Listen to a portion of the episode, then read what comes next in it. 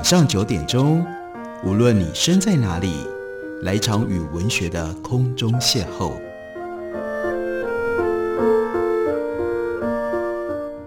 杨照谈书，邀您一同遨游文学世界，认识古今中外的经典之作。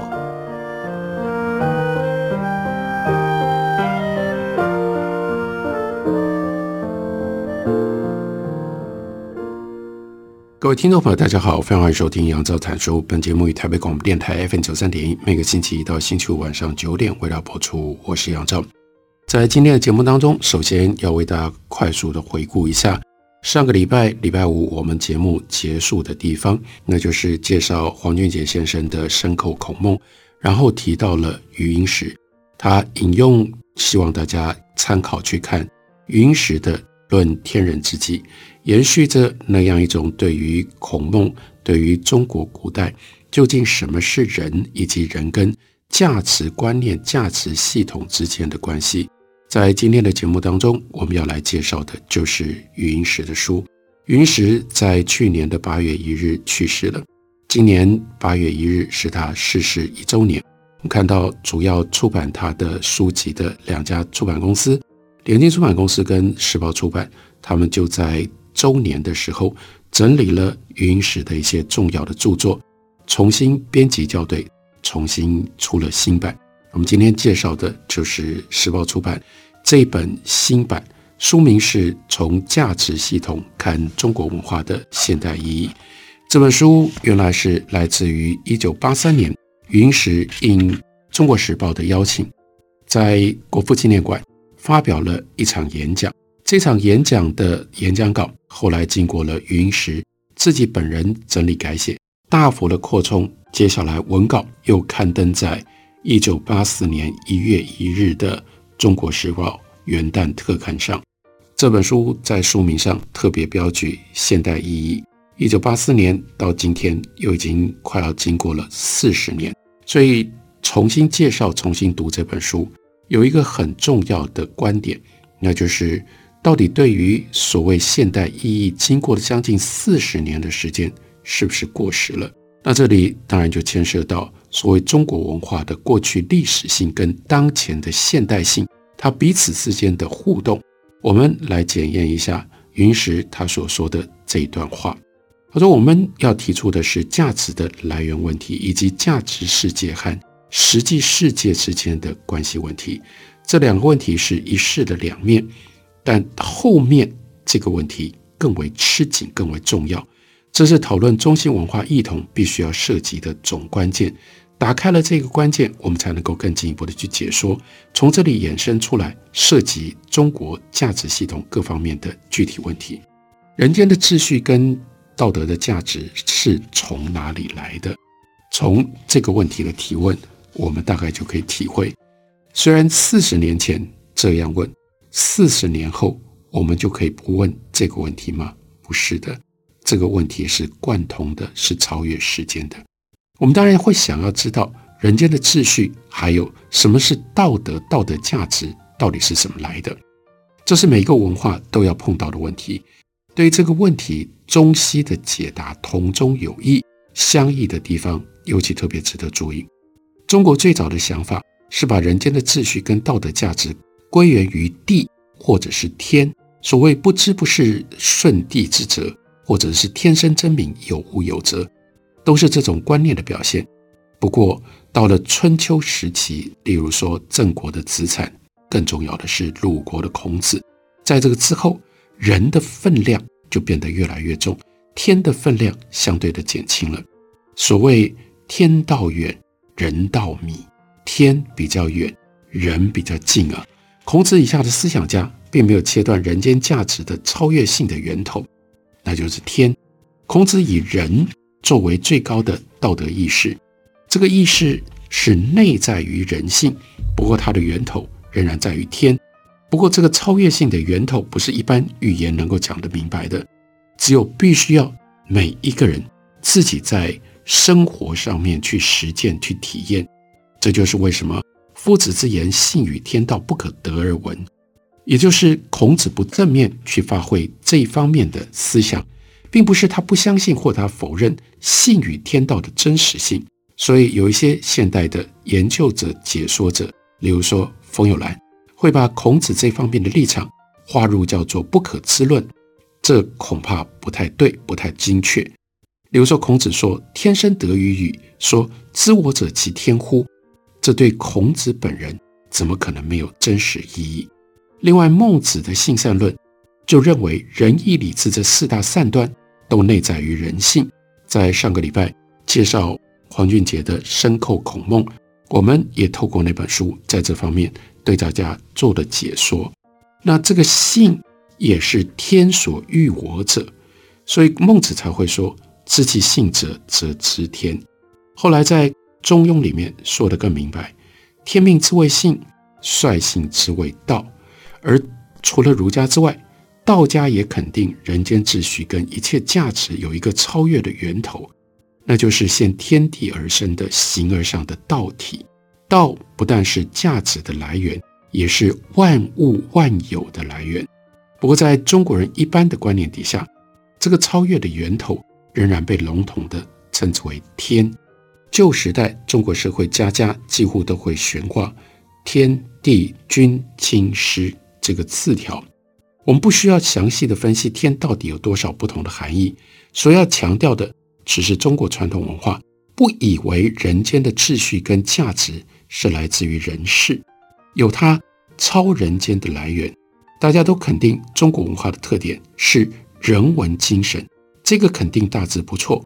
不过我们不能够误认中国的人文精神是一种一切都始于人、忠于人的世俗精神而已。从价值具有超越的源头这一点看，就会彰显出中西文化。它基本在源头是同样的，但是从超越源头跟人世间的关系来着眼，那么中西文化的差异就出现了。中国人对于这个超越的源头做肯定，但是不去穷究到底，这就是庄子所谓“六合之外，圣人存而不论”的态度。西方的人态度完全不一样，他们从一开始就在这方面。他们是打破砂锅问到底。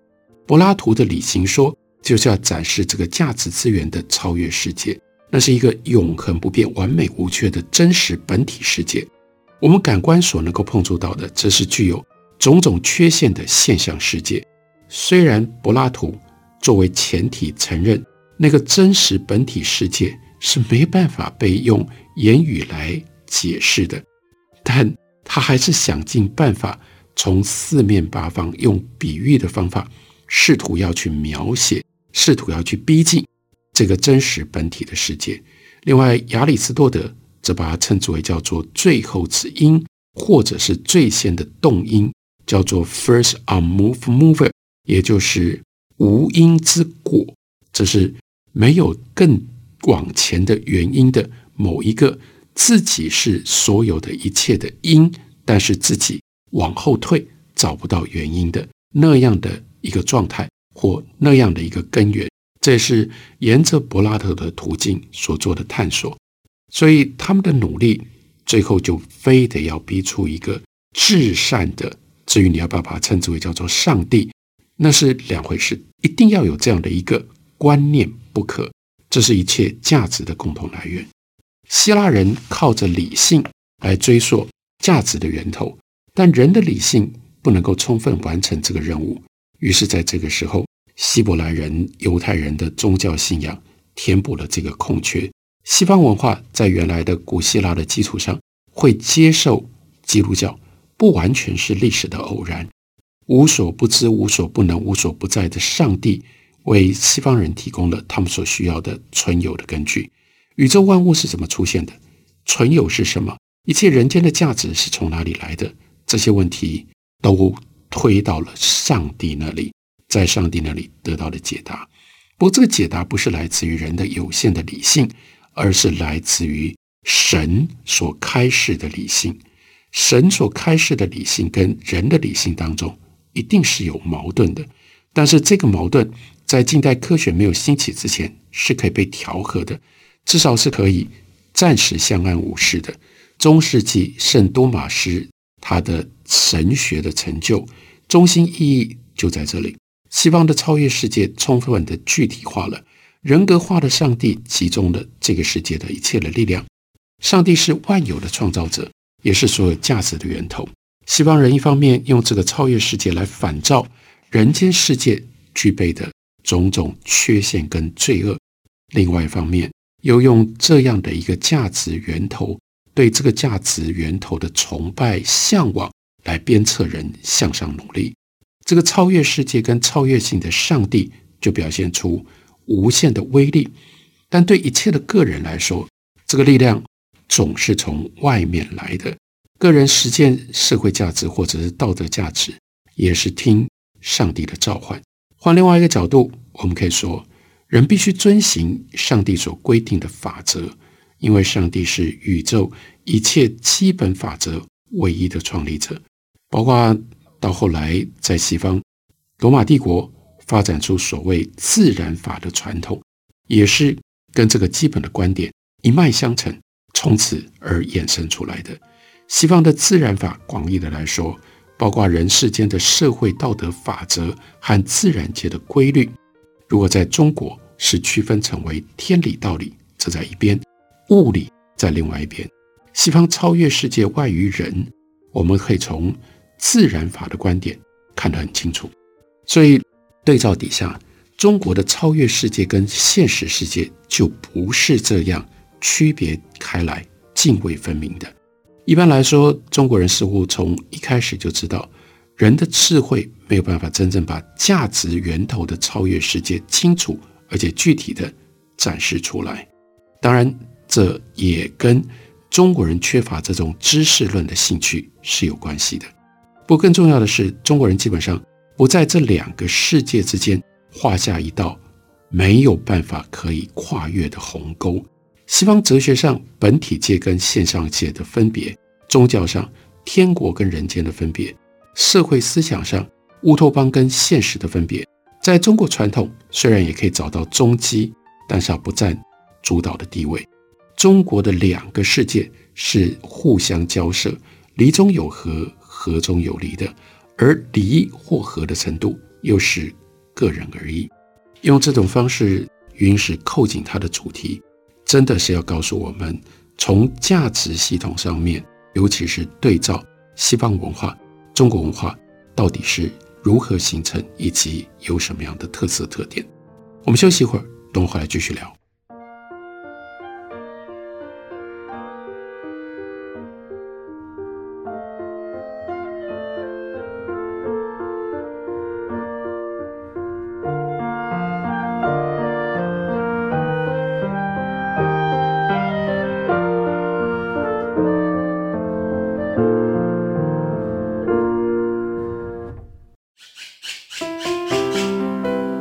大家好，我是刘克香。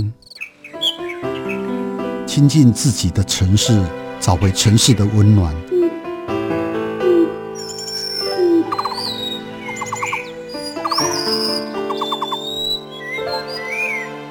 听见台北的声音，就在台北广播电台，FM 九三点一，AM 一一三四。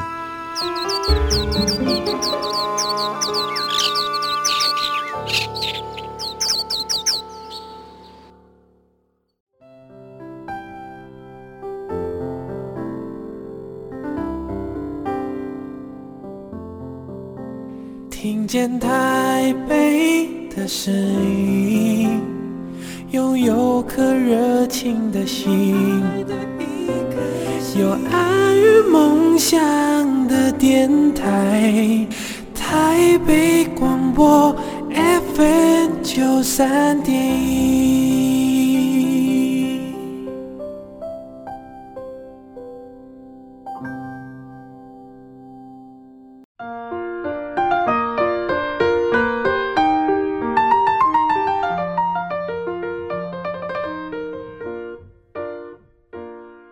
感谢您继续收听《杨照谈书》。本节目以台北广播电台 F 九三点一，每个星期一到星期五晚上九点，为大家播出到九点半。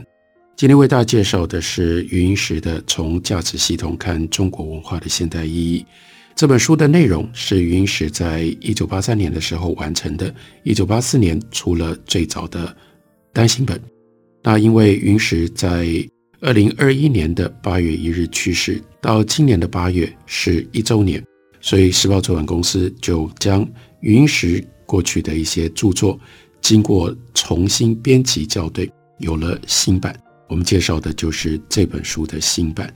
在这本书当中，云石特别要讲到，我们从现代的这种处境以及现代所遇到的问题上，中国文化还有可能给我们什么样不同的提示或者是刺激吗？比如说，讲到人和天地万物的关系，这很显然，西方的科学跟中国的传统有着很大的差别。在这方面，云石把重点放在中国人对自然的态度上。他先引用了英国的科学史家 Joseph Needham，他的中文名字是李约瑟。李约瑟研究中国的科学，认为中国人把自然向来看作是一种有机体，而不是一件机器。云石同意这个看法。西方的自然观先后有两大形式：希腊时代是有机观，但是到了十六、十七世纪到十九世纪，这就发展出新的机械观。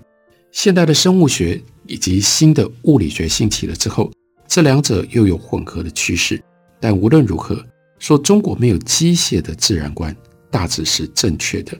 就人跟自然的关系而言，我们可以用人与天地万物为一体来概括中国人的基本态度。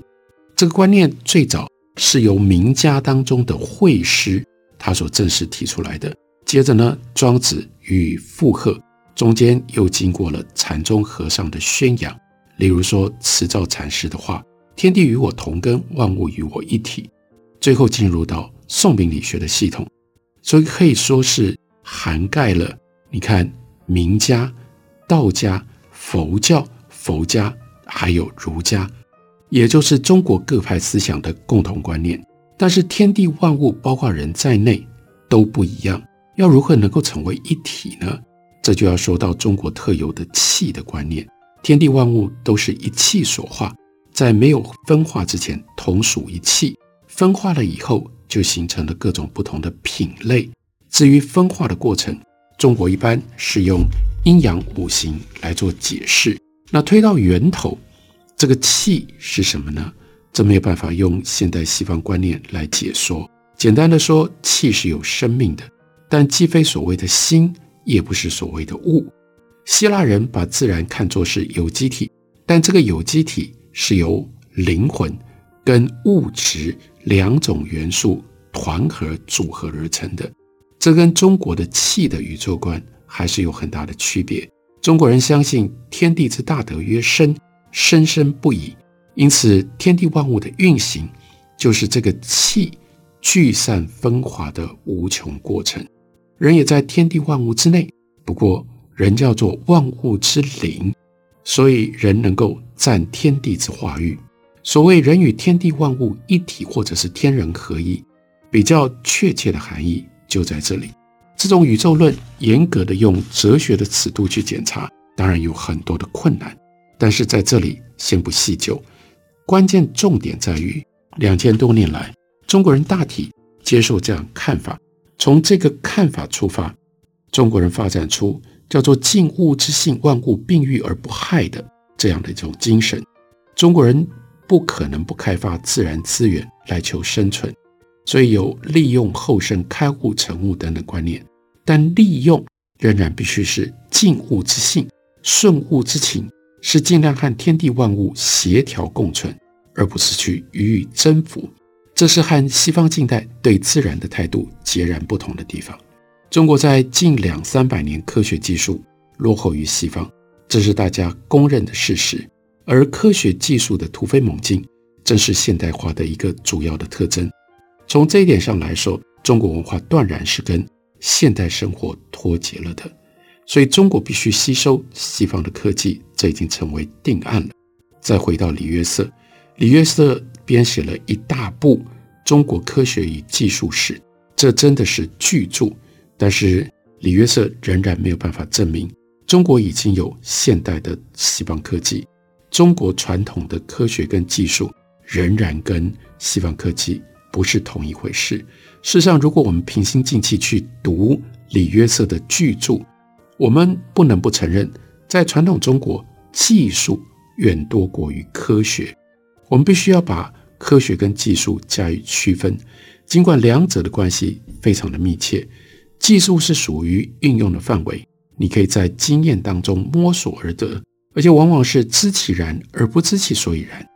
科学当然就不是啊，科学是对于自然现象各方面的规律进行有系统的研究，不只要有精密的方法工具，还必须要精确的理论说明。西方文化在科学上特别的精彩，中国为什么会缺乏系统的科学？这当然不是。容易解答的问题，撇开历史的背景、社会经济形态等等这些叫做外缘的因素不讲，至少我们应该从文化价值系统对这个问题加以探索。不管是数学、天文、物理、生物各部门的层级系统分类等等，西方的科学在希腊时代就已经超过了中国，就独有在实用的技术方面，中国在十七世纪之前。还不是很逊色，而如何说明这个事实呢？西方文化的外倾精神有助于系统科学的发展，而中国的文化是相对的内在或内情的精神，不积极激励人们去对于外在世界寻求系统的了解。简单的来说，毕达哥拉斯他用抽象的数学形式来解释事物活动的外在结构。这是西方最早的一次科学革命，西方人第一次从数学观点来解决物理的问题。柏拉图根据毕达哥拉斯的数学形式的观念而发展出他的理性说，于是在这个观念底下，世界被一分为二，就更进一步奠定了西方思想的外在超越的途径。柏拉图认定世界的秩序跟规律是上帝加以安排的结果，就提供了一个。外在超越的观点，可以让人全面的去理解天地万物。希腊的数学家、物理学家阿基米德，他的名言：“给我一个立足点，我可以转动整个宇宙。”外在超越的精神推动系统科学的进展。从阿基米德的这句话当中，可以生动形象化的表现出来。牛顿以后，西方的机械自然观的成立，仍然是渊源于这个外在超越的观点。所以这个时候看待的方式是，自然世界是上帝所造的一种机器，非常精密，像是钟表一样。科学家的任务就是要发现这种机器是如何构成、如何运作的。但是在中国，相对的两个世界是不即不离，天跟人是合德，庆幸之天，所以要求之于内，六合之外可以存而不论。荀子虽然有治天益物的观念，但在儒家思想当中，这已经是例外了。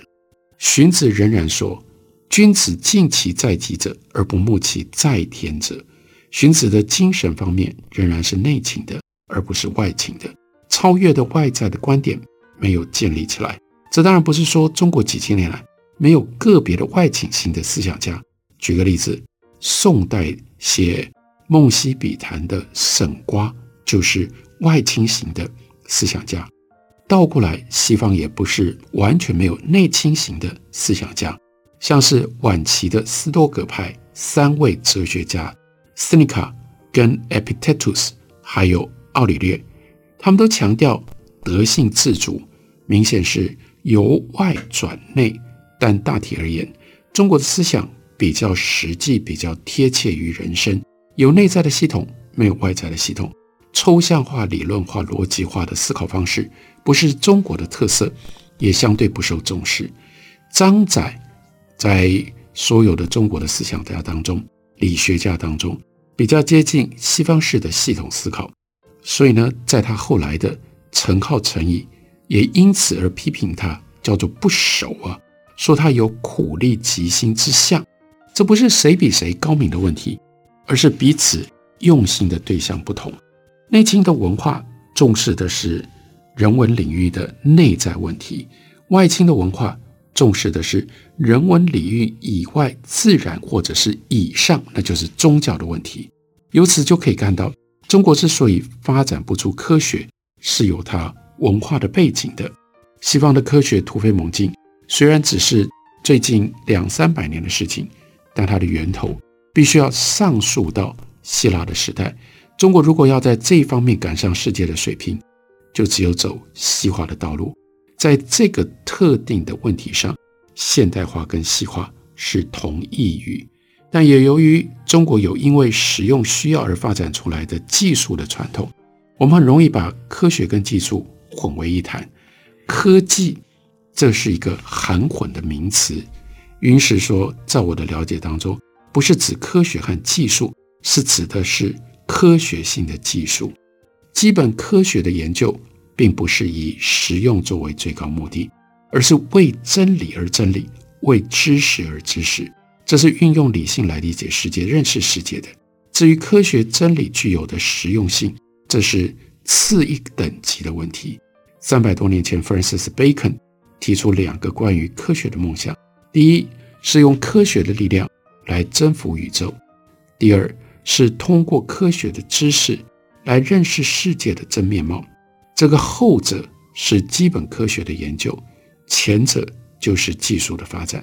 不过，Bacon 他自己真正的兴趣是在于用科技来征服跟宰制自然，这就是 “knowledge is power”，知识就是权力的口号。那也是培根 （Bacon） 他所喊出来的。严格来说，Francis Bacon 他对待自然的态度，也就是西方现代化的主要内容之一。这应该跟基本科学研究分别开来，运用理性来获得真理，这是西方文化。从希腊以来的一贯的精神，是外在超越的西方价值系统的一种具体的表现。这是超时间的，因而不存在所谓现代化的问题。再透过这一段，我相信大家可以更进一步的体会云石他当年所写的这篇文章，他特殊的贡献，那就是虽然书名标题只有中国文化，但是当要讲到现代意义。他非得进行既深入，同时又非常简要的关于中西文化跟历史的一个同整性的比较。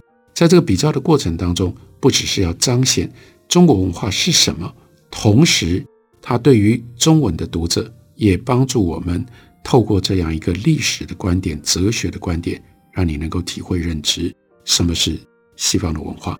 西方文化在历史的过程当中是如何形成的？这样的一个差距又如何贯彻到我们今天的现代生活，乃至于当代人生当中？所以，将近四十年后，如果我们想要更进一步的弄清楚当代意义、当代生活，这本书仍然有它非常高度的参考价值的。感谢您的收听，明天同一时间我们再会。